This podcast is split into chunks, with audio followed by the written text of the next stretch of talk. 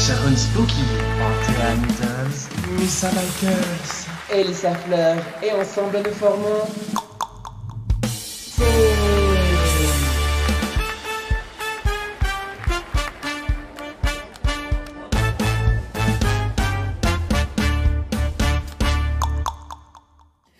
Bonsoir, bonsoir, j'espère que vous m'entendez tous et toutes très bien.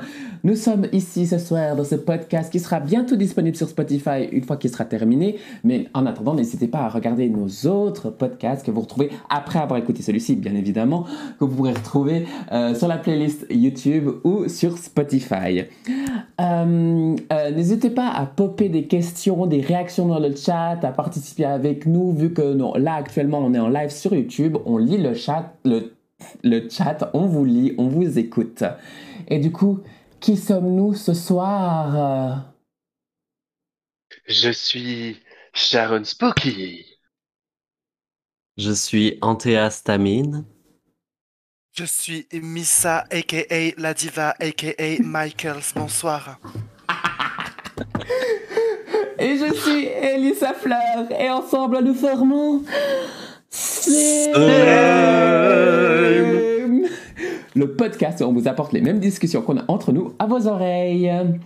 Et du coup, à l'occasion de la journée internationale du coming out, qui est demain, on s'est dit que c'était un sujet tout trouvé pour ce podcast. Euh, on, va vous on va vous dire nos expériences, euh, ce qu'on vit. On n'est pas des, euh, des, experts du coming out, on n'est pas des experts des trucs. On vous donne juste quelques nos tips, nos expériences, et ensuite vous prenez ce qui vous convient ou convient pas. C'est vous qui choisissez. Et donc euh, là, on a fait une jolie euh, structure entre nous, entre nous les queens, parce qu'on est des professionnels, hein, on fait des structures.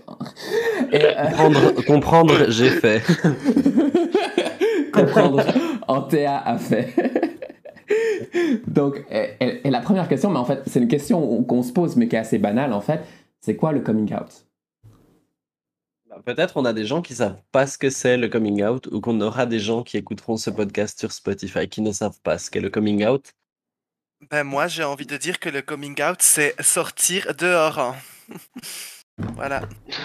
Tu sors, Missa, tu sors. Je suis désolé. Tu sors dehors s'il te plaît. Tu sors dehors. c'est venir dehors, pardon. Mal tra mauvaise traduction. en plus, elle sait même pas traduire de l'anglais. Pardon. I'm coming out. Na na na na na na na na na na na. Bon ben, on, on, est en train de parler de la structure, ça part déjà en cahuète. du coup, euh, bon, alors le coming out, qu'est-ce que c'est? En fait, c'est l'action de révéler son identité de genre ou son orientation sexuelle à une tierce personne. D'ailleurs, c'est c'est bien que tu que tu parles en premier d'identité de genre parce que le coming out, la plupart des gens le connaissent uniquement comme euh, le fait de révéler, d'ailleurs, même plus précisément de révéler son orientation sexuelle non hétérosexuelle. Mhm. Ça va quand même préciser qu'il est assez rare que les personnes hétérosexuelles aient des coming out à faire. Tout à fait. Euh, Enfin, en tout cas par rapport à leur euh, orientation sexuelle. Mais c'est vrai que euh, personnellement, en tout cas, ça fait que quelques années que j'ai entendu parler de coming out aussi pour l'identité de genre. C'était pas quelque chose qu'on entendait beaucoup avant, en tout cas pas que moi personnellement j'avais entendu. Mmh Intéressant. Alors que c'est complètement justifié. Hein. Tout à fait. Alors moi je rejoins euh, Antea, c'est exactement la même chose. J'avais euh, jamais entendu parler euh, d'un coming out jusqu'à il y a quelques années pour euh, une identité de genre. C'était uniquement pour, euh, pour une orientation. Mmh. Je suis d'accord avec les filles, je les rejoins également. Moi, je sais pas, c'est flou dans ma tête, je dois vous avouer. Moi, j'ai la se passe dans ta j'ai- tête? T'as pas envie de savoir comment. Oh god. Mais- ma fille. Non, enfin, pour moi, dans le coming, je sais pas, j'ai j'ai tellement. Le coming out, pour moi, c'est tellement intrinsèque à l'identité de genre et à l'orientation sexuelle des deux côtés, puisque moi, j'ai dû, on pourra en parler plus tard, mais moi, j'ai dû faire, entre guillemets, deux gros coming out. On va, même si on en fait plusieurs de coming out dans sa, dans sa vie, on va en reparler après. Et du coup, pour moi, c'est les deux sont intimement liés. Et du coup, j'ai Honnête, enfin, pour moi, c'est flou à quel moment. que- probablement que l'orientation sexuelle a été le premier coming out où j'ai appris que c'était ça, mais très vite, pour moi, le, le- le coming out trans, euh, enfin, d'identité de genre était, est venu après dans la définition du coming out que j'avais.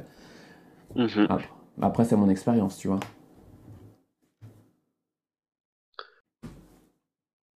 Qui veut continuer? Hum, hum, hum, hum, hum, hum. Mhm, mhm. Au, au niveau de ce qu'on avait, ce que j'avais, au niveau de la structure euh, qui est faite pour le podcast, on avait imaginé parler justement de, du fait de vivre plusieurs coming out dans sa vie. Mhm. Euh, en tout cas, pour ma part, c'est pas le cas parce que je, je me, je m'identifie au genre qui m'a été attribué à la naissance.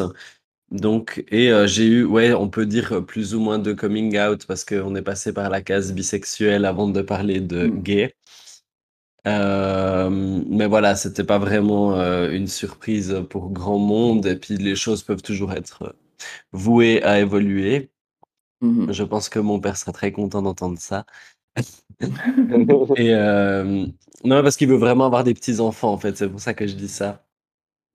Du coup, euh, du coup, voilà, moi, c'est pas forcément quelque chose qui me... Enfin, je me sens pas forcément concerné par le fait de f- parler de plusieurs coming out. S'il y a des personnes qui se sentent peut-être plus concernées que moi, je vous laisse volontiers la parole. Ah, Euh, Pour ma part, je rejoins un peu, euh, pardon, je rejoins un peu euh, Antea. Antea dans ce qu'elle dit.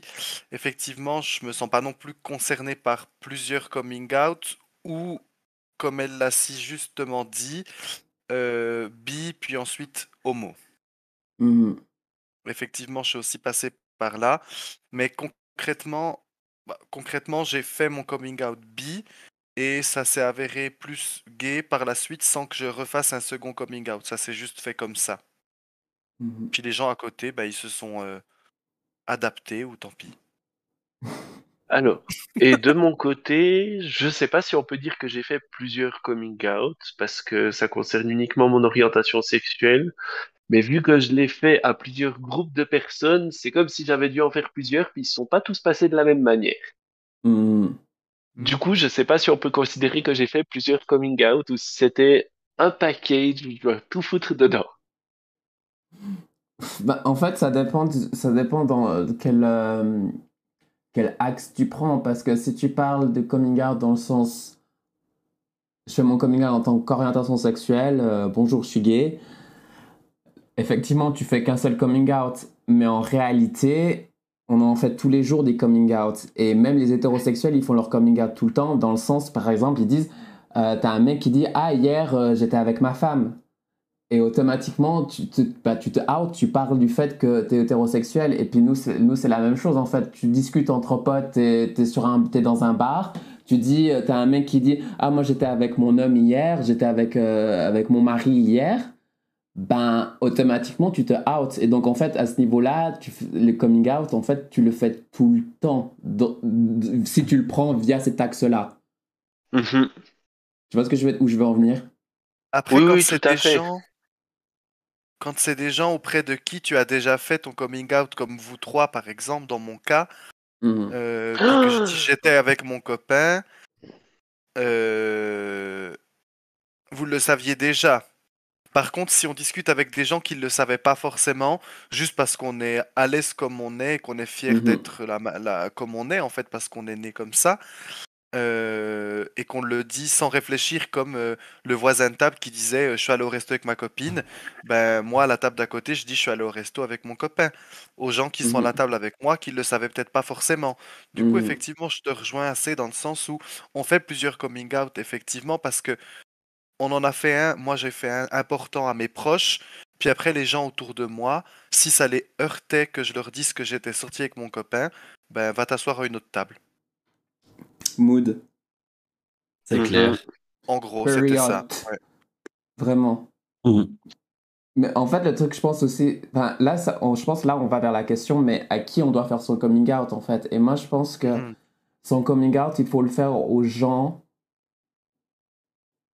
qu'on a envie de le faire. Et si on a envie de le Ouais. faire, parce qu'il n'y a pas, il y a pas d'obligation de faire du coming out, parce que je sais qu'il il me semble, sauf erreur, dans les années 80, 90, tu avais une pression au coming out.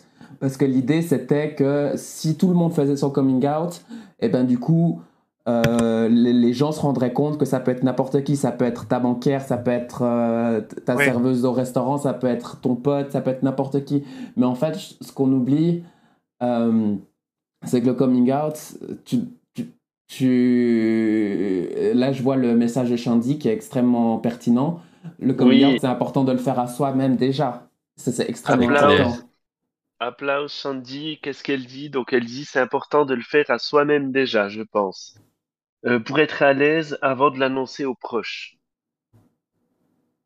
Clairement. Euh, c'est clair, tu as tellement de gens qui sont pas à l'aise pendant des années et des années de mm. leur vie et qui des fois peuvent le réaliser à, je, euh, sais pas, enfin, à passer 50 ans, par exemple. C'est assez fréquent même. Hein. Mm. C'est pas du tout quelque chose de rare.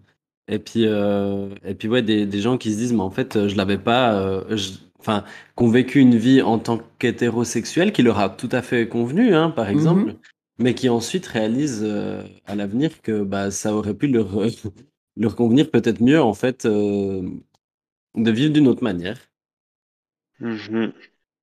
D'ailleurs, euh, je voulais revenir sur ce qu'elle a dit parce que moi, ça me parle énormément. Parce que oh, les premiers coming out, mon premier coming out que j'ai fait à ma maman.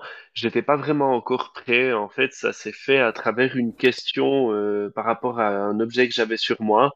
Et du coup, ça s'est enchaîné comme ça. Mais euh, moi-même, en fait, je sentais pas euh, le besoin de le faire. Mmh. Du coup, c'est important vraiment effectivement de souligner que c'est pas du tout obligatoire, c'est pas du tout une étape qu'on doit forcément franchir pour aller à la prochaine. Clairement. D'ailleurs, moi, c'est ce vers quoi j'espère. On va gentiment tendre de se dire que euh, c'est naturel pour euh, n'importe qui de placer la phrase je suis avec mon copain ou de dire euh, j'ai changé de prénom ou de dire voilà. Euh, qu'on ne doit pas faire une annonce officielle avec un encadré, avec des ballons autour, et puis prévoir les mouchoirs. c'est pire ça un peu comme les accouchements, quoi. Un peu comme les baby showers. C'est un garçon, c'est une oh. fille, c'est oh, un gay. Ah oh, mon Dieu, quelle affaire. mais il y a aussi quelque chose qu'on oublie, c'est que alors tout le monde a la poss non tout le monde n'a pas forcément la possibilité, ne peut pas faire son coming out. Parce que tu as des personnes qui se retrouvent par exemple dans des familles extrêmement phobiques ou, et, ou transphobes ou racistes ou peu importe et du coup, faire son coming out dans des situations comme ça, c'est hyper compliqué. Moi, mon conseil, c'est si tu as envie de faire ton coming out et que tu sens que tu as ce besoin de le faire à certaines personnes, fais-le. Par contre, si ça peut te mettre en danger, par exemple, est-ce que potentiellement ça peut te faire sortir de la maison, on peut te, jeter dehors de la maison ou on peut, euh, euh, ou tu peux te faire tabasser, etc. Fais tout pour être d'abord en sécurité et après, tu pourras éventuellement, si tu as toujours envie de faire ton coming out, c'est important de, de, quand tu fais ton coming out, de te sentir secure parce que tout le monde n'a pas forcément cette chance-là. Euh, moi, j'ai cette chance-là, mais il y a certaines personnes, enfin, on entend régulièrement hein, des histoires de personnes qui ont fait leur coming out, peu importe lequel c'était, et qui ont été jetées dehors de leur maison. Donc, il est vraiment important de, de le faire uniquement si on en a envie et si on se sent en sécurité de le faire. Tout à fait. Et je pense qu'il y a une question importante. Excuse-moi, euh, je mets juste cette phrase, puis après, je te donne la parole. Je pense qu'il y a une question importante à se poser avant de faire un coming out, euh, que ce soit sa famille, à ses proches et tout, euh, pour savoir réellement si euh, on a une motivation derrière ou si c'est simplement pour, euh, en guillemets, se mettre dans les cases puis le faire parce qu'on doit le faire, c'est se demander si ça nous apportera mm. quelque chose, en fait. Clairement.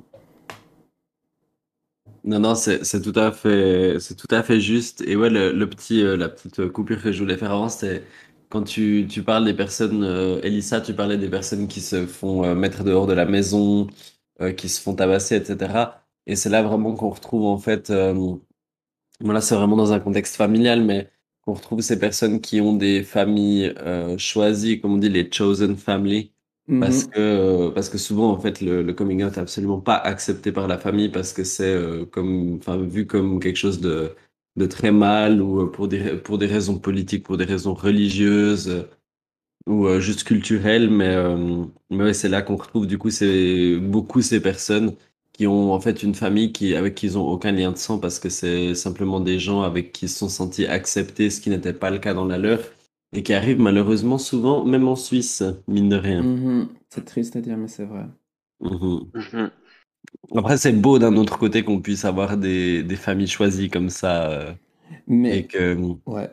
enfin, moi, je trouve ça magnifique quand même euh, de, de pouvoir se, se construire une identité de famille sans avoir de lien de sang euh, dans des contextes pareils. euh, ça doit tellement, ça doit tellement te détruire en fait. Mais maintenant que j'y pense, pardon, hein, je vais juste rajouter ça. Euh, pour des personnes qui seraient en situation de vouloir faire un coming out et qui sentiraient qu'ils pourraient, clairement, ça pourrait les mettre en danger, il y a plusieurs solutions, dont les associations LGBTQIA+. Il y en a en Suisse hein, qui sont là pour vous aider s'il y a besoin. Et aussi à Genève et maintenant à Neuchâtel, euh, sauf erreur, il y a des refuges qui sont faits extrêmement pour ce genre de situation-là où par exemple, tu as des personnes qui sont fait jeter dehors ou temporairement ces personnes-là peuvent aller au refuge et euh, dialoguer, etc. Si tout d'un coup euh, on, on a fait le coming out à votre place ou que vos parents ont appris quelque chose et que ça se passe très très mal, il y a des possibilités pour que vous soyez soutenu. Il faut pas hésiter à demander de l'aide et pas rester seul dans son coin. C'est vraiment important de demander de l'aide dans ce genre de situation. Je pense que c'est le truc le plus important qui doit être dit dans ce podcast. Clairement. Mhm. On peut le souligner d'avoir- 15 fois. Oui, tout à fait. Du coup, on, voilà, on avait, on, on avait parlé bah, de pour- pourquoi, pourquoi faire, pourquoi ne pas faire son coming out. Euh, comme tu disais, moi, je, suis- je rejoins complètement le fait que euh, faire le coming out, si ça peut te faire du bien, si euh, ça peut être un avantage, si ça peut être un poids en moins, pour moi, c'est toutes des raisons qui sont valides de le faire. Mhm. Et enfin, pour moi, il y a, pour moi, il y a pas de raison non valide de le faire. J'ai envie de dire à partir du Mhm. moment où c'est pas pour des raisons tordues. Et, euh, et euh, pourquoi ne pas faire son coming out? Effectivement, il y a certains contextes où tu te dis, euh, franchement, est-ce que j'ai besoin que telle personne sache? Déjà, rien que quoi que ce soit sur ma vie privée en dehors de ma sexualité, par exemple. Euh, est-ce que, est-ce que ça apporte que cette personne ait des informations sur ma vie privée? Oui ou non? Bah, je prends l'exemple, moi, dans mon équipe de sport, c'est pas un sujet de conversation que j'ai eu avec les gens avec qui je fais du sport, parce que, en fait, c'est pas des potes que je vois à l'extérieur, c'est pas des gens de qui je me sens proche. J'aime faire du sport avec eux, mais j'ai pas envie de les voir dans un autre contexte. Donc, pour moi, c'est pas, pas du tout que j'ai peur que ces personnes soient au courant, mais c'est juste que j'ai pas de raison de leur dire particulièrement. Et puis que, hum, et puis que j'ai pas envie que les douches des vestiaires deviennent bizarres. Aussi- non, mais il faut, il faut, vrai. il hein. faut le dire quand même, hein, dans un, dans un contexte de sport, les gens ils peuvent avoir peur de toi, ils peuvent avoir peur de se changer avec toi, euh, parce que, euh, enfin, il y a, il y a un peu ce, ce vieux truc de ah euh, t'es homo alors tu vas essayer de me choper, puis t'es là alors non. Avec le savon qui, qui tombe par terre. Tu, sais, tu, tu peux ramasser le savon et bam Ouais, non, mais le- le- Ça n'existe pas Ça n'existe C'est- pas non, mais c'est c'est un immense cliché, mais je l'ai entendu tellement de fois dans des salles de sport. Ça, mon Dieu, à chaque fois que t'as quelqu'un qui fait tomber son savon, t'as un regard glauque avec tout le monde, puis t'es là, ça va. Non, mais donc voilà, c'est pas forcément le contexte où t'as envie d'être euh, le gay de la salle. Ouais, clairement. Voilà. C'est pour ça que moi j'avais mis du temps à le faire puis que j'avais pas envie de le faire. C'est parce que il y a, quand je l'ai fait, il y a euh, maintenant euh, plus de 15 ans, euh, il y avait le cliché complet qui allait avec. Et d'ailleurs, moi, quand j'ai fait mon coming out, j'ai pas annoncé je suis gay, j'ai annoncé je suis avec un homme et ça m'allait très bien. Mhm. Ouais, il y a plusieurs façons de le faire, hein, clairement. Clairement. Ah bah, ça, c'est- une question, justement. Comment est-ce qu'on fait son coming out? Comme ça nous convient, je pense. Ah, c'est Euh, je- tellement. Voilà, c'est terminé, on peut finir ce podcast. Voilà, on va. Non, c'est vrai. Je, je- je- je pense vraiment que le coming out dépend de la personne qui doit le faire et dépend uniquement de la personne qui Mm. doit le faire. Ça veut Mm. dire que c'est à la personne qui le fait de décider. Elle doit pas, encore une fois se plier à la personne qu'elle a en face pour le faire le mieux possible, que ça la blesse pas, que ça la la la la la la la. Non, ça doit se faire vraiment comme la personne le veut. Si elle a envie d'écrire un mot dans le ciel, elle le fait. Si elle a envie que ce soit une discussion au cinéma, elle le fait. Si elle a envie que ce soit une discussion en bas du lit avec ses parents, elle le fait comme ça. Je pense que ça, c'est vraiment personnel à mort. Mm-hmm. Et qu'il n'y a pas de mauvaise façon de faire son coming out. Non. Enfin. Non. Je pense qu'il y a, il y a, il peut y avoir de mauvaises façons dont ça peut être pris. Mais euh, à partir du moment où on n'est pas agressif, je pense pas qu'il y ait de mauvaise façon non plus. Voilà, c'est ça. C'est ça. C'est ça. Surtout que dans un monde parfait, la personne en face est censée le réceptionner le mieux possible et puis euh, pas avoir de réaction spécifique, euh, que ce soit positif, négatif. Pour moi, le mieux, c'est que ça soit neutre, genre, ok, c'est une info que je savais pas, maintenant je le sais, ça change rien. Mhm. Ouais. Bon, au final, ça change rien parce qu'on est toujours les mêmes personnes, avec ou sans coming out, au final. Tu vois, parce que souvent, les gens, surtout pour le coming out trans, les gens ont vraiment l'impression qu'on devient une autre personne, alors que non, en fait, on est toujours la même personne. C'est juste que là, on, on- on a dit quelque chose, on a qui était par rapport à nous, en fait, on n'a pas changé. On n'a pas changé de Tout fait. personnalité. Après, je pense que l'image que les gens ont avec le coming out trans, c'est euh, oh mon Dieu, on m'a fait le coming out trans. Du coup, la personne que j'ai en face de moi, à qui je tiens, va complètement partir à l'opposé de ce que je connaissais maintenant. Mhm. Et, euh, et c'est une réaction, euh, bon, c'est une réaction déjà un peu, un peu égoïste de la personne parce qu'au final, si t'as la personne qui est en face, elle veut changer, bah elle change que tu y tiennes ou pas, euh, puisque Ouais. ça dépend que d'elle. Et puis euh, ensuite, c'est tout le cliché euh, de euh, euh, qui vont avec les stéréotypes de genre euh, auxquels on va attribuer la personne en face. De nouveau, une personne qui qui euh, change euh, ou qui fait un coming out n'est pas obligé de partir à l'opposé et de partir dans tous les clichés. Mhm. Non, c'est clair, mais c'est vrai que, comme ce que Sharon vient de dire euh, par rapport au fait que, oh là là, je connaissais cette personne, elle me fait son coming out trans, je la connaîtrai plus et tout. Mais c'est un peu râler pas crête ce que je vais dire, mais c'est comme si, oh mon Dieu, mais euh, ma meilleure pote maintenant, elle roule plus dans une voiture blanche alors qu'elle a toujours une voiture blanche. Comment je vais faire un Oh mon Dieu, elle porte plus de chaussettes noires, elle porte que des chaussettes bariolées. Mais quelle est cette personne? Bah oui, et puis normalement, il devrait y avoir exact... dans cette catégorie-là, il devrait y avoir exactement genre euh, oh mon Dieu, jusqu'à maintenant, euh, cette personne n'avait jamais porté de make-up. Maintenant qu'on m'a fait un coming out, euh, que ce soit d'un côté, de l'autre, que ce soit homo ou quoi que ce soit, maintenant forcément cette personne va en porter. Bah Enfin, c'est tous les clichés qui vont avec le truc. Il y a un package complet et ça, c'est vrai. Je pense que c'est ça le plus dur. En tout cas, euh, quand on a la chance d'avoir une famille qui accepte, c'est ça qui est le plus compliqué après à gérer. C'est toutes les questions euh, qui suivent de, je sais pas. Ah mais tu vas te comporter comme une tapette? Ouais. Voilà. Mais après, là, c'est délicat parce qu'en fait, il y a deux choses. Il y a la première chose, la première chose, c'est que personne, euh, avant le coming out, si vous voyez que cette personne, par exemple, qu'elle est homosexuelle ou vous savez, vous êtes au courant, ne forcez jamais une personne à vous faire le coming out, même si vous savez. En fait, laissez cette personne venir, venir vers vous parce que c'est c'est violent, en fait. Du coup, c'est inciter, en fait, une personne à faire le coming out, peu importe la raison c'est dangereux et, et ça peut mettre mal à l'aise la personne. Et de toute façon, Mhm. qu'est-ce que ça va vous changer? Et la deuxième chose, c'est que avec les personnes, il faut, il y a deux poids deux mesures. Parce que je pense que c'est bien lorsque les personnes, les personnes proches rentrent en dialogue avec la personne qui fait son coming out. Et que je pense aussi que la personne qui fait son coming out doit aussi comprendre que euh, elle, elle a fait déjà tout un chemin, tu sais, jusqu'à pouvoir faire son coming out. Et du coup, là, il y a un autre chemin qui débute pour les personnes proches, par exemple, qui peut prendre du temps et qu'il faut être patient. Maintenant, ça ne veut pas dire qu'il ne faut pas mettre des limites lorsque ça va trop loin et de dire non, là, tu vas trop loin. Non, là, je suis pas d'accord.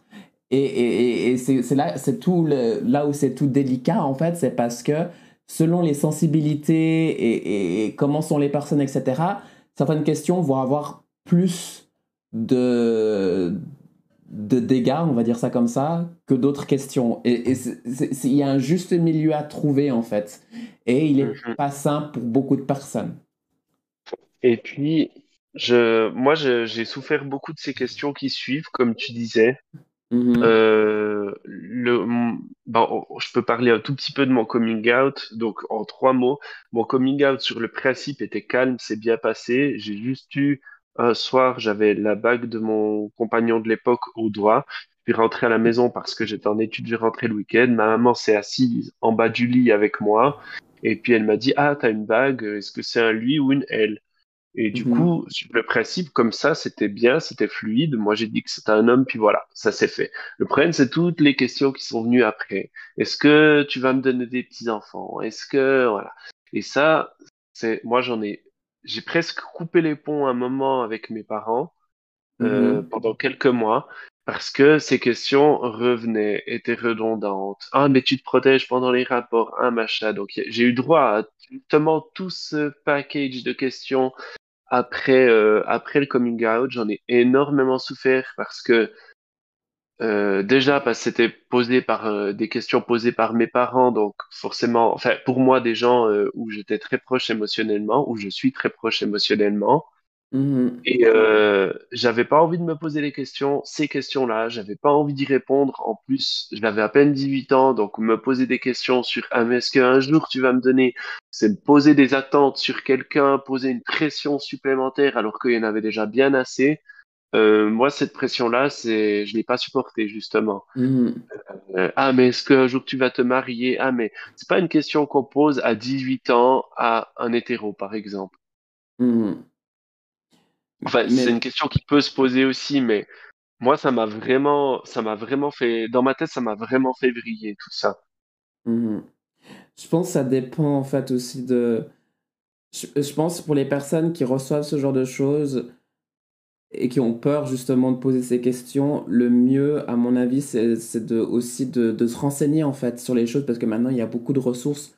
Dans les bibliothèques, par exemple, il y a de plus en plus de ressources sur le sujet, surtout le coming out, euh, que ce soit euh, homosexuel, que ce soit trans, peu importe de quel coming out on parle, il y a des ressources qui existent, il y a des associations qui existent, il y a des groupes de parole qui existent euh, de parents, euh, notamment euh, avec l'association Queernush, et puis euh, il y, y a des groupes de parole. Si des personnes sont intéressées par des groupes de parole pour parents, n'hésitez pas à m'écrire sur mes réseaux sociaux et je vous transmettrai le lien. Et, et, et- du coup, peut-être que ça peut faire du bien de pouvoir d'abord en parler à quelqu'un extérieur avant, parce que tout, tout la complexité de la situation est le fait qu'on est attaché émotionnellement à la personne. Parce que ce serait différent quand c'est une personne qu'on connaît pas, lambda, bon, on arrive à prendre du recul. Mais quand c'est les personnes avec qui on est attaché émotionnellement, ça peut être compliqué. Mhm. Voilà. Et puis, comment dire, vu que c'est des questions euh, que par exemple les parents ou nos proches se posent eux-mêmes, je pense que dans ce cas-là, il, faut un petit peu retenir ces questions, réfléchir l'impact qu'elles peuvent avoir sur euh, sur la personne à qui on les dit. Euh, c'est comme une personne qui est, je sais pas, elle est elle est en train de de faire un travail ou un apprentissage et puis on lui pose les questions de l'examen final. Hmm. Moi, je l'ai vraiment senti comme ça. C'était vraiment euh, genre, euh, je venais de débuter mon chemin et on me posait les questions du, du bout, quoi. Et euh, je, ouais, moi c'était, ouais, comme je l'ai dit, quoi, c'était, c'était très compliqué. Et euh, je pense que ce que tu viens de dire euh, sur les groupes de parole, sur la lecture qu'il peut y avoir pour les proches, c'est vraiment, en tout cas moi, ça aurait pu être super parce qu'en plus, euh, mes parents, c'est des gens qui aiment lire, c'est des gens cultivés. Euh, donc, c'est quelque chose qui aurait tout à fait pu leur convenir euh, à l'époque comme support pour, euh, pour éviter, et même si eux-mêmes se posent des questions et, et, et souffrent de pas avoir forcément des réponses à ces questions, ce que je peux tout à fait comprendre moi aussi. Mais quand on a un enfant, on accepte qu'il y a euh, des questions où il y aura un point d'interrogation, puis au final, le point d'interrogation, ben, c'est la réponse. Mhm. Mais ça, c'est pour tout. C'est pour euh, est-ce que mon enfant va mourir demain en se faisant shooter au coin de la rue? Est-ce qu'il va me donner des enfants? Est-ce qu'il va se marier? Est-ce qu'il va être heureux? Est-ce qu'il va tomber dans la drogue? C'est des questions classiques et qui pourtant, normalement, en dehors d'un coming out, on ne pose pas forcément, ou en tout cas pas autant que lors d'un coming out, je trouve. Mhm. ça, tu voulais rajouter quelque chose?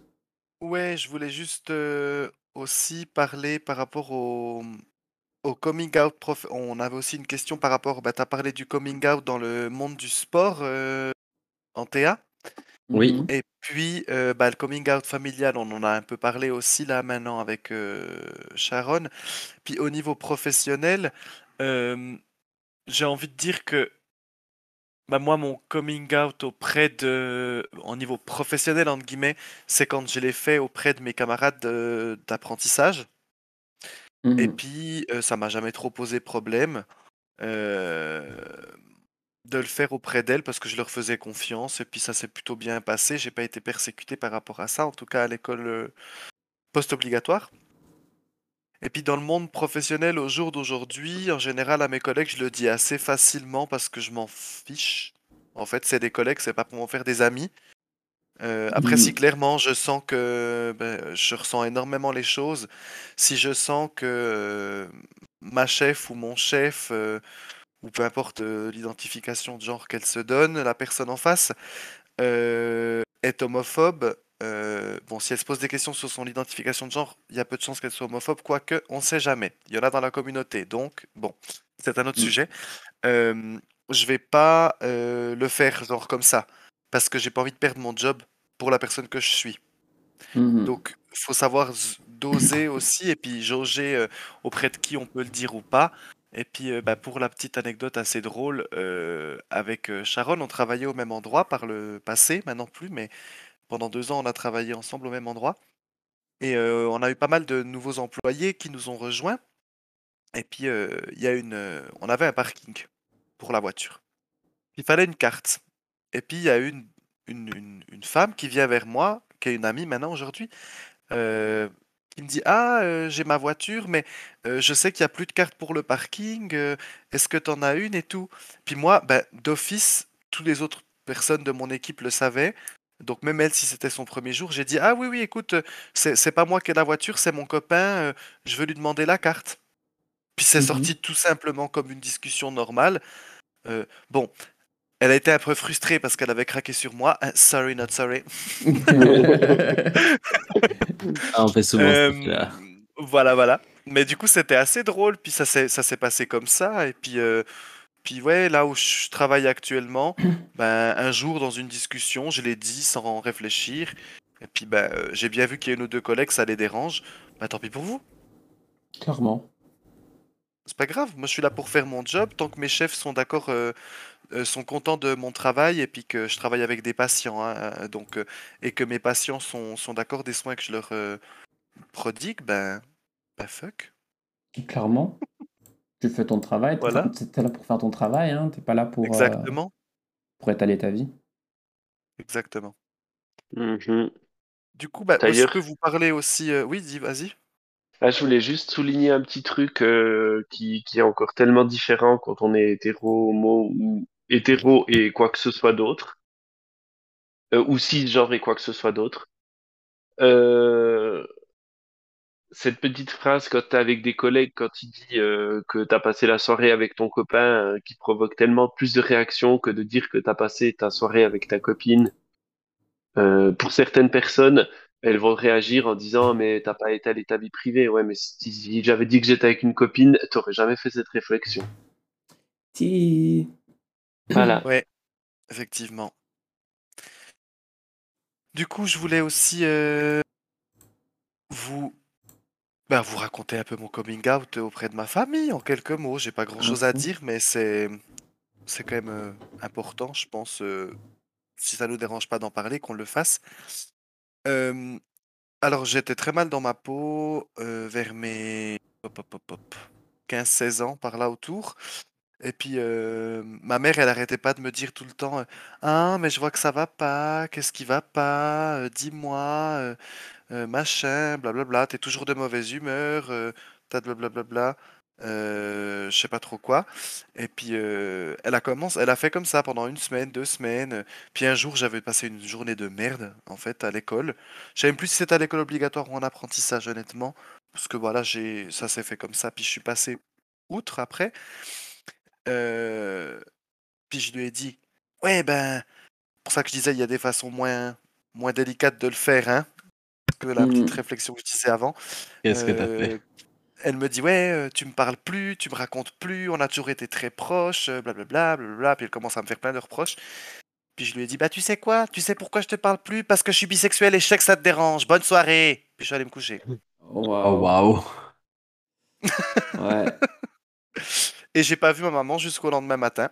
Je savais très bien qu'elle pleurait parce que ça s'était mal passé, mais elle me persécutait depuis des semaines à me dire Mais qu'est-ce qui va pas? Tu me parles plus Gna gna gna gna gna. Puis je savais très bien, alors j'aime ma mère plus que tout au monde, hein, Sharon pourra vous le dire. Oui, je Euh, confirme. il, il- il y avait juste un moment où c'était trop, puis que Mhm. bah, ça- j'ai explosé en fait, parce que c'était la goutte qui a fait déborder euh, euh, le vase à la fin de cette journée compliquée, même peut-être même de cette semaine compliquée. Puis c'est sorti comme ça. Mm. Alors ma tante, du côté de ma maman, elle s'en doutait déjà, donc euh, je sais que ma maman, elle a appelé euh, ma tante et tout ça, puis ils en ont parlé. Ma tante, je lui ai jamais clairement fait mon coming out, ça, la petite sœur de ma maman, parce qu'elle le savait très bien. Depuis Mm. toujours, en fait, avant moi. Il y a des chances. Tu me fumes Euh, parce que c'est c'est exactement comme ça que j'ai dit à mes parents que je fumais. Ah bah voilà. Et puis en fait, ce que j'ai appris par la suite, bah, quelques temps plus tard, que ce qui faisait le plus peur à ma maman, en fait, c'était que je fasse mon coming out auprès de mon papa. Ah. Elle avait peur de la réaction de mon père et du coup, elle s'était fait toute une idée euh, de, de- de- du coming out, comment ça se passerait avec mon papa. Parce que pour elle, il était très euh, euh, fermé, très vieille école, très suisse, très tous ses préjugés. Et en veux-tu, en voilà, il y en a plein d'autres. Euh, Et puis je lui ai dit, bah écoute, euh, si vraiment ça te fait peur, on va l'appeler. Ma foi, euh, j'ai dit, écoute, moi, j'ai pas peur de lui en parler. J'ai jamais eu. Maintenant, ça va mieux. Mais par le passé, j'ai jamais eu des relations très fusionnelles avec mon papa. Euh, donc, j'ai dit, si. Je me je ressentais pas le besoin de le faire en, en live à mon papa. Par téléphone, c'était très bien. Mhm. Du coup, j'ai- on- je me suis assis par terre avec ma maman. Je me souviens, on était en train de faire des cartons parce que j'allais déménager avec mon ex-compagnon. J'allais emménager avec lui, en fait. Et j'ai téléphoné à mon papa pour lui demander de l'aide pour mon déménagement. Puis il me dit Ah, tu déménages et tout. Je dis Oui, je vais me mettre en ménage. Il me dit Ah, ok, j'étais pas au courant et tout. Qu'est-ce qui se passe? Pourquoi tu me l'annonces maintenant, comme ça Puis je lui dis Écoute, je me mets en ménage avec un garçon. Oh, mais si c'est que ça T'es mon fils que t'aimes la bite ou que t'aimes la chatte J'en ai rien à foutre Oh, wow. Ça s'est passé Ah, comme ça avec mon père. Donc ma maman avait vraiment peur et en fait mon père il a juste dit mais je m'en fous complètement t'as qu'à faire ce que tu veux. Voilà pour la petite histoire un peu drôle. Turns out, alerte spoiler, quelques années plus tard, t'as mis ton père en drague quand même. Ouais. en plus. Oui, bon il a fallu un bon chemin jusque là il a jamais eu de souci avec mon homosexualité euh, ni même ma bisexualité ni même quoi que ce soit que j'ai fait d'ailleurs. Si ce n'est que des fois, quand j'avais pas de travail, il trouvait que j'étais un peu fainéant. C'est juste qu'il connaît pas le travail du monde d'aujourd'hui, mais c'est un autre sujet. Euh, autrement, mon père, tout- dans ma vie, il a jamais fait de reproches particuliers sur mes choix ou les directions que j'ai prises. Euh, Et du coup, ouais, c'était c'était cool que ça soit passé comme ça. Puis avec le temps, ben voilà, c'est euh, c'est avéré qu'un jour, il a perdu un pari avec un ami quand il était complètement bourré. Et puis, ben, s'il perdait le pari, euh, il devait venir en femme. Euh, en femme, c'était ça le, le pari. Habillé en femme euh, dans une plage, euh, sur une plage où il jouait à la pétanque avec ses amis. Et ben, étant donné que je suis drag queen, il m'a demandé de le transformer non pas en femme, mais en drag queen. il y a juste à préciser quand même. C'est l'étape au-dessus. Oui. pour redorer, pour redorer le blason, il l'a fait là, à ce moment-là, à cause d'un pari. Mais je pense qu'à un moment donné, il aurait. Enfin, il se serait demandé qu'est-ce que ça, qu'est-ce que ça fait de faire Ouais. ça, vu qu'il t'observait beaucoup. Je pense que, dans le fond, il était peut-être pas si mécontent d'avoir perdu le pari pour vivre l'expérience. Tout à fait, tout à fait, tout à fait. C'est un truc à vivre au moins une fois dans sa vie, dans tous les cas. Ouais. D'accord. Du coup, voilà pour ma petite histoire. Et Antea Euh, moi, il y avait un, un truc, euh, je veux bien en parler un petit peu, je vais pas faire trop long, j'en avais déjà parlé la dernière fois, Mhm. mais euh, un truc en fait euh, que, que je pensais tout à l'heure, c'était au fait que, en fait, bah, tu vois, dans, dans le travail, tu, tu peux, ou ne pas, mais tu peux faire ton coming out, et euh, en fait, tu as des contextes professionnels où, comment dire, faire son coming out peut être bien reçu ou pas. Je m'explique. Dans le cadre de mon travail, par exemple, euh, moi je suis out, hein, dans le sens où euh, ma famille est au courant depuis très longtemps. Ça fait bientôt dix ans que j'ai fait mon coming out au- auprès de la famille. Bon, après avec mon père, ça a pris quelques années de plus et ça a fini par se faire par lettre. Parce que franchement, euh, je le sentais pas du tout de le faire en face et finalement ça s'est bien passé. Enfin, on en a pas reparlé pendant un certain temps et maintenant il connaît mon copain, il l'invite à manger, etc. Ça se passe très bien. Merci de parler de la voix écrite qui est des fois euh, bénie. Ouais, Mhm. oh purée, ça a été vachement plus facile pour moi comme ça, hein, parce que franchement, si, si c'était en face, je pense que j'aurais jamais pu le faire. Et, euh, et j'ai eu de la chance par rapport à ça, c'est que mon père, c'est pas une personne confrontante en fait du tout. Et, euh, et du coup, c'est lui qui est revenu très brièvement sur le sujet, et puis on est passé assez vite à autre chose, et puis euh, il y a plus de questions, il a pas eu du tout de questions par rapport à ça en fait. Il m'a juste dit que c'est le seul truc qu'il trouvait dommage, c'est que ça allait pas l'aider à avoir des petits enfants. Mais bon, voilà, c'était franchement, il aurait pu faire tellement pire, euh, ça, c'est allé pour moi. Euh, et du coup, euh, du coup, au niveau du travail, en fait, au bout d'un moment, j'en suis. Au début, au début, j'étais très gêné d'en parler. Hein. Je parlais pas de relation euh, ou euh, ou je genrais pas quand je parlais de la personne avec qui j'étais ou comme ça, pour éviter de de m'outer. Et en fait, au bout d'un moment, et ça, ça fait ça fait quand même un certain temps que je, je me dis, mais en fait, j'ai pas à me justifier de, de ma sexualité. Et donc, en fait, je fais pas vraiment de coming out dans le sens où je l'impose. En fait, c'est, euh, je vais parler de mon copain, mais je vais le faire de la manière naturelle. Et c'est vraiment devenu presque un réflexe de parler très naturellement de ça et de me dire, c'est pas moins légitime de parler de mon copain que mes collègues euh, femmes vont parler de leur mari, par exemple. Tout à fait. Exactement. ça rejoint ce que je disais avant, je le fais très naturellement aussi au travail, je m'impose assez facilement. Voilà. Et ça, je trouve que c'est vraiment bien qu'on arrive à le faire, mais ça prend du temps, hein. Pour moi, ça a été quand même un travail avant de pouvoir arriver à faire ça, parce que des fois, limite, t'as l'impression de devoir un peu t'excuser ou devoir préparer les gens au fait que, en fait, si jamais je suis homosexuel et du coup, un peu comme si tu disais aux gens, en fait, euh, ne sois pas déçu, je suis un petit peu moins bien que toi parce que, tu vois. Mhm. Ouais. Et, Exactement. euh, et du coup, maintenant, j'en suis vraiment à quelque chose de me dire, mais je vois absolument pas moins que quelqu'un d'autre, encore moins par rapport à ça. Euh, et du coup, voilà, je l'aborde euh, avec le plus grand des naturels. Par contre, euh, un truc qui est con, mais c'est que euh, ben moi, voilà, je travaille aussi dans la santé. Et euh, là où j'entendrais facilement des collègues euh, raconter une anecdote sur leur femme ou une anecdote dans laquelle est comprise, euh, est compris leur mari, euh, ben moi, je me verrais pas raconter à, à mes bénéficiaires euh, des anecdotes où je place avec mon copain, blablabla. Chiot, je te rejoins, Ouais, je suis aussi ouais. dans la santé. Et effectivement, il y a des jobs comme nous, ou euh, comme des agents de détention, par exemple, ou voilà, où on sait qu'il peut y avoir euh, de l'homophobie ou alors des réactions qui seraient, qui peuvent être très négatives suivant euh, la personne à- avec qui tu es, enfin, la personne que Mhm. tu as en face dans le cadre professionnel. Effectivement, euh, c'est toujours, euh, il y a quand même toujours une différence. Euh, peut-être que dans les années qui vont venir, il y aura moins cette peur de se dire, ah, mais euh, tout dépend quel type de réaction. Là, euh, soit je mets euh, la personne en face en danger, soit je me mets moi-même en danger. Mais tu vois, ju- ju- justement, en fait, moi, ce que j'aurais peur en m'outant devant un bénéficiaire, c'est que euh, la personne en parle et qu'après on, on me convoque en mode tu n'as pas à parler de ta vie privée euh, à tes bénéficiaires. Bénéficiaire, Alors, ça veut dire alors- patient. Oui, Ok. Mais Pardon. du coup, euh, du coup, euh, ouais, t'as pas, pas à parler de ta vie privée devant tes patients. Alors qu'en fait, euh, si euh, une de mes collègues, elle va parler de son mari, on va jamais la reprendre pour ça.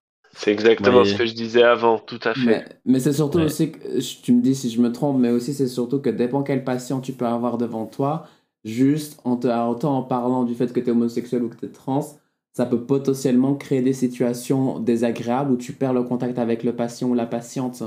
Ça, Et là, c'est pas le but. Le but, c'est de prendre soin de la personne que tu as en face de toi. Et, et potentiellement, pas, supposons que tu tombes par exemple sur quelqu'un qui est très homophobe, ben, potentiellement, tu peux perdre le contact et du coup, tu, tu es plus capable de faire ton travail, de prendre soin de la personne qui est en face de toi. Oui, alors on est Mhm. d'accord, mais à ce moment-là, c'est aussi une question juste de bon sens, hein, de, Ouais. de quelles, quelles informations je peux donner à un patient ou pas.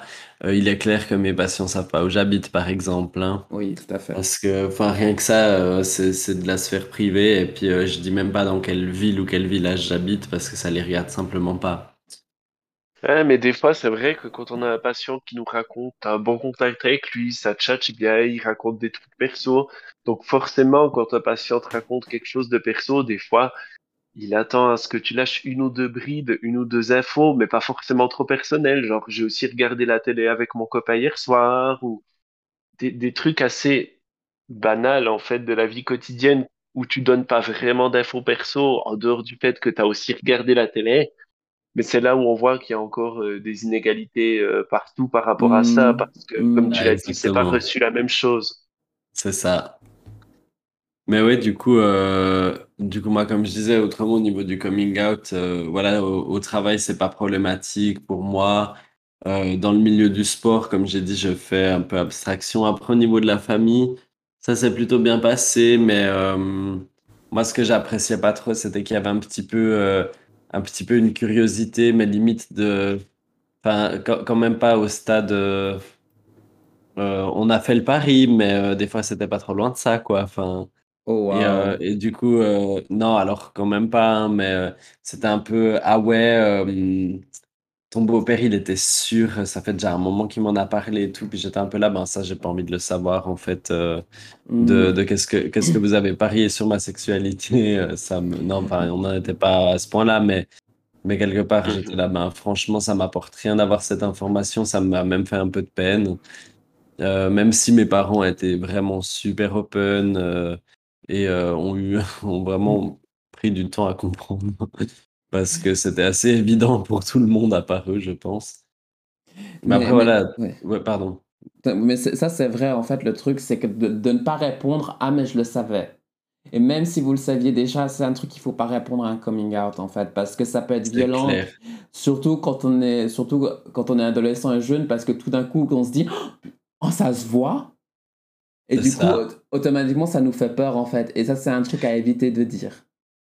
Et en Bah, en fait, pour moi, la c'est- personne, pardon. C'est c'est vite vu si quelqu'un me répond je le savais, moi je l'entends comme ben oui, t'es un cliché. Ouais. Donc merci Dieu. quoi.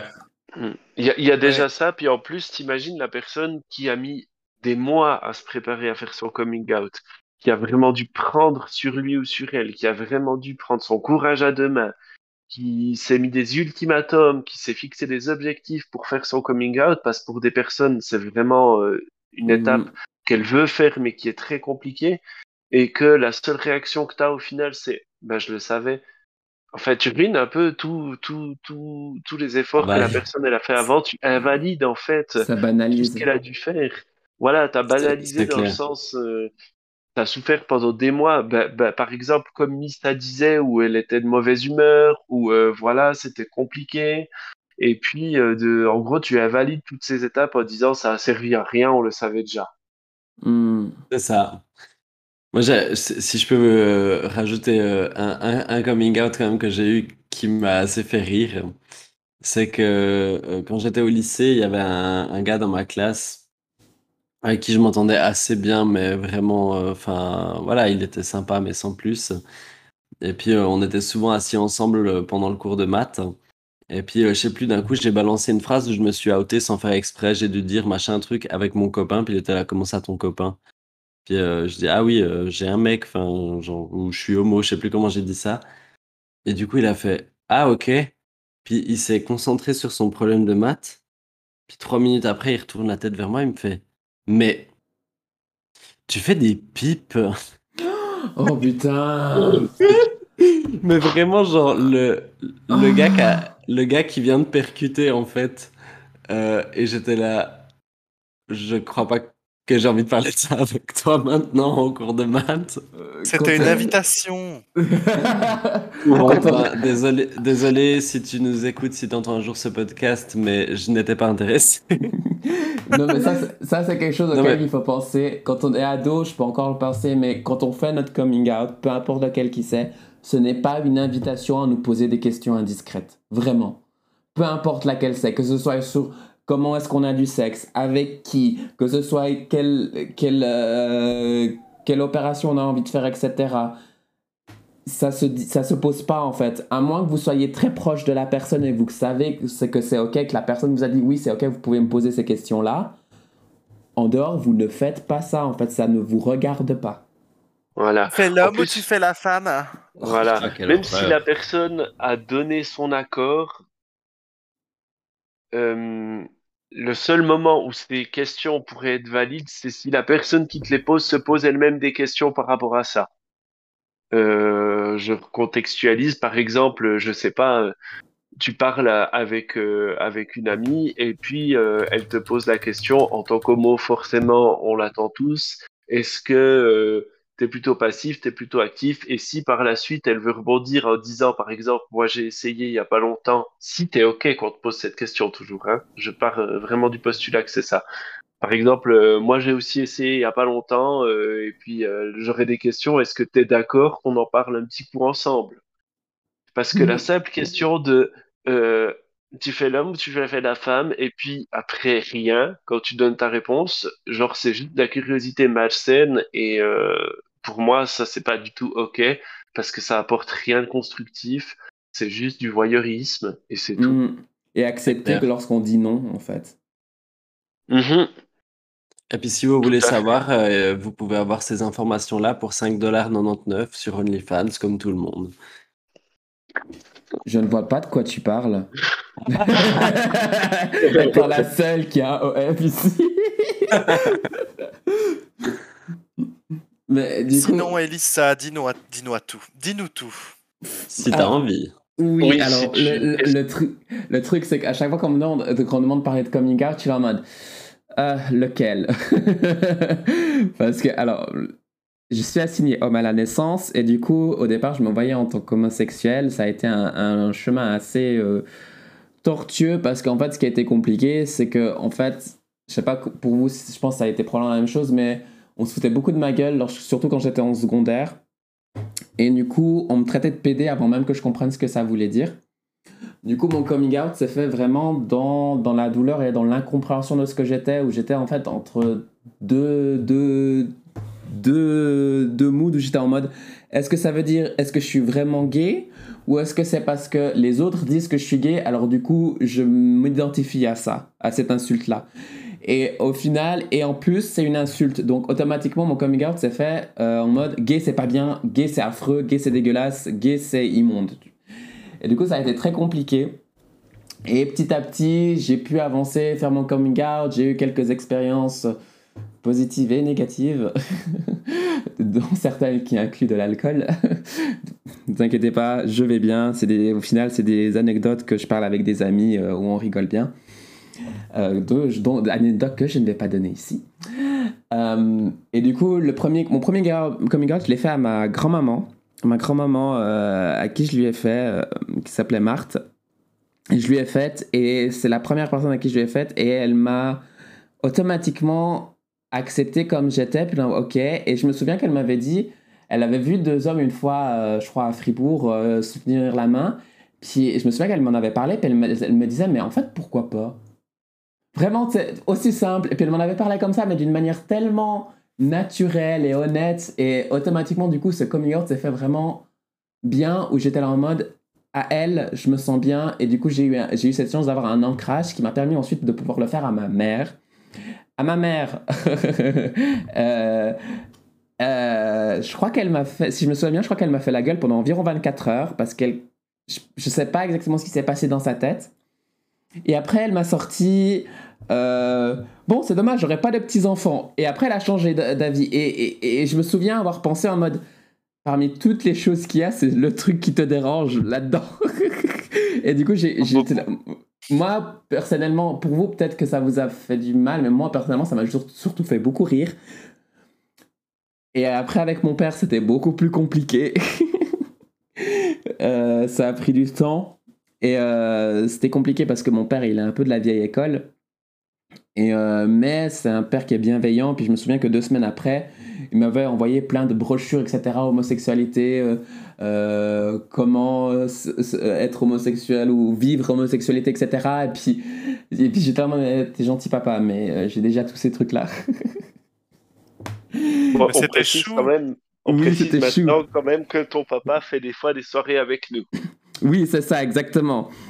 Euh, la raison pour laquelle aussi que, que, j'ai de la peine à parler de mon coming out, c'est parce que dernièrement, j'ai eu un, Je vais faire ça très court parce que c'est aussi quelque chose que je vais pas trop dire en, en live, mais qui a fait changer le cours de ma vie, en fait, où euh, tout d'un coup, ma vie, en fait, a complètement changé de sens et ma vision de mon père a complètement changé de sens de manière positive.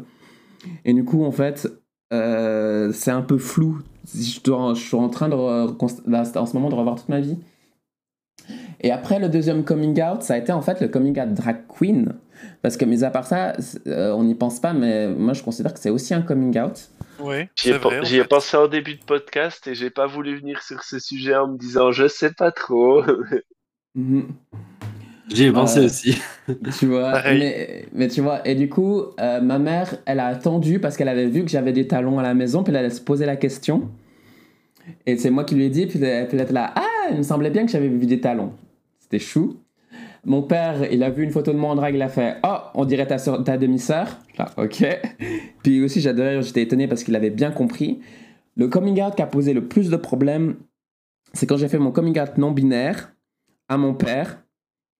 Euh, parce que et, euh, et qu'après j'ai fait mon coming out trans où là ça a été toute une tout un processus en fait qui a, été très compliqué avec mon père parce qu'il comprenait pas en fait pourquoi j'avais ce besoin par exemple de mettre des talons quand je sors dans la rue pourquoi est-ce que j'avais besoin de mettre du maquillage quand j'en avais envie de mettre dans la rue etc c'est surtout qu'il avait en fait avec le recul je me rends compte qu'il avait surtout très peur pour moi en fait. Donc euh, ce qui explique beaucoup de choses. Il avait très peur très très peur pour moi. Et il voulait me protéger. Mais en voulant me protéger en fait ben, c'était une décision que je voulais prendre et que au final que j'aurais de toute façon prise. Et euh, et le fait qu'il ait ça ça m'a surtout plus frustré qu'autre chose. Et avec ma mère euh, ça s'est bien passé. Euh, le premier com- coming out non binaire ma mère a fait ah oui euh, moi aussi je me sentais un peu garçon manqué quand j'étais ado il y a pas de souci t'inquiète pas voilà. Et quand j'ai fait mon coming out trans à ma mère, euh, je pense qu'elle a pas tout de suite vraiment compris, mais elle a été elle-même se renseigner. Et elle est venue après avec des questions par rapport à ce qu'elle s'était renseignée. Et du coup, c'était des questions qui étaient vraiment. euh, j'en ai parlé, c'était récemment. J'en ai maman, ma mère m'en a parlé. On a fait une raclette, c'était hier d'ailleurs, je crois. Et euh, elle m'en a parlé. Et puis c'était des questions qui étaient vraiment gentilles. Et à certaines, certaines questions aussi, je lui ai dit, je sais pas. Et tout de suite, elle a dit, ok, c'est pas grave, je change de question. Et ça, ça m'a fait vraiment du bien parce que je me sentais vraiment écoutée et, aussi, elle respectait ma limite par rapport à ce que j'avais envie de dire, par rapport à ce que j'avais pas envie de dire, par rapport à ce que je ne savais pas. Et automatiquement, je me suis sentie à l'aise et, et c'était des questions qui étaient toutes choues et qui étaient vraiment, tu voyais qu'elle avait vraiment écouté attentivement et qu'elle s'était vraiment renseignée correctement. Euh, maintenant, Mais après... c'est tel- c'est tellement safe comme elle a fait ça, c'est vraiment trop bien, Oui. quoi. Enfin, je tenais à le soulever. pas, je- voilà, mais je pense que ça étonne ceux qui connaissent ta maman, ça étonnera Mhm. personne sa manière Non, de. c'est clair. Non, non, Mais c'est clair. voilà. Je, je, je voulais juste préciser une chose parce que jusqu'à maintenant, c'est vrai que des fois, on a, on a beaucoup, particulièrement moi, mais parlé des, des réactions négatives que pouvaient avoir les personnes en face, nos Mhm. parents, nos proches. Des fois, il faut aussi, nous, qu'on comprenne, en tant que personnes qui font un coming out, que la personne en face, elle n'a pas forcément les clés Mhm. euh, tout pour comprendre ou tout simplement que, par exemple, euh, un parent se demande euh, pourquoi après un coming out trans, tu sens le besoin de mettre des talons, du maquillage alors qu'avant pas. Il y a encore, il y a tout un truc chez la personne en face qui doit être déconstruit en se disant, euh, il y a le chemin de se dire, ok, le maquillage, c'est pas forcément genré, c'est pas forcément, c'est toutes ces questions que la personne en face doit se poser Et euh, moi, ce que je disais avant, c'est pas que la personne a pas le droit de les poser, mais d'abord réfléchis, d'abord essaye de construire des questions qui soient Mhm. ni agressives ni accusantes, et puis après on en parle. Clairement. C'est QFD. Après, dans le par rapport au côté drag queen, juste une petite euh, remarque comme ça, parce que c'est vrai que moi, la- cette réaction-là, je l'ai pas eue. Je sais que Sharon euh, l'a eue par rapport à sa maman. Euh, qu'on parlait des préjugés qui vont avec le coming out ou au train au début. Mhm. Et euh, quand Sharon a fait son coming out, entre guillemets, moi personnellement ça m'avait choqué, c'est pour ça que j'en parle, mais euh, avait fait son coming out, entre guillemets, drag queen auprès de sa maman, la réaction c'était Ah Mais tu vas pas changer de sexe? Alors c'était Ouais, pas la réaction, c'était le, c'était l'interprétation de la réaction. C'était ce qu'elle Voilà. pensait à ce moment-là. Elle l'a pas dit comme ça. J'ai vu qu'il y avait une réaction très négative dans le sens, elle a très vite tenté de changer de sujet parce que voilà, on en a reparlé Mhm. un peu après coup. J'ai pu reclarifier les choses. Mais c'est vrai que sur le coup, effectivement, ça a été directement euh, le, le raccourci express, le TGV de dire drag queen, TGV, euh, changement de genre. Si jamais, n'hésitez pas à, à écouter nos autres podcasts, parce qu'on a, je crois que dans nos autres podcasts, on a parlé euh, plus en détail de, la différence entre trans et drag queen. Oui. Sauf erreur. hein. Je sais plus lequel, mais je sais qu'on ouais. en avait déjà parlé. Et puis, euh, je pense qu'on arrive gentiment à la fin. Je vais juste rajouter un petit truc par rapport à mon expérience de coming out trans, parce que moi, je suis encore au début, en fait. Et il y a une expérience qui, pour moi, m'a fait du bien, c'est celle du travail, parce que maintenant, out of drag, j'utilise plus mon dead name, c'est-à-dire le nom d'avant, celui qu'on avait avant, par exemple, celui qu'on avait à la naissance. J'utilise un nouveau prénom out of drag qui est June.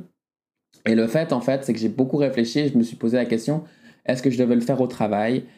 Et en fait, ben là, on y revient à ce qu'on disait avant. Je l'ai décidé de le faire au travail parce que j'avais ce besoin-là et que je me sentais safe de le faire. Et du coup, j'ai décidé de le faire, mais ce que j'ai fait, c'est que j'en ai d'abord parlé à euh, ma chef pour voir comment elle allait réagir. Et ensuite, ma- et ensuite avec ma chef, j'en ai discuté.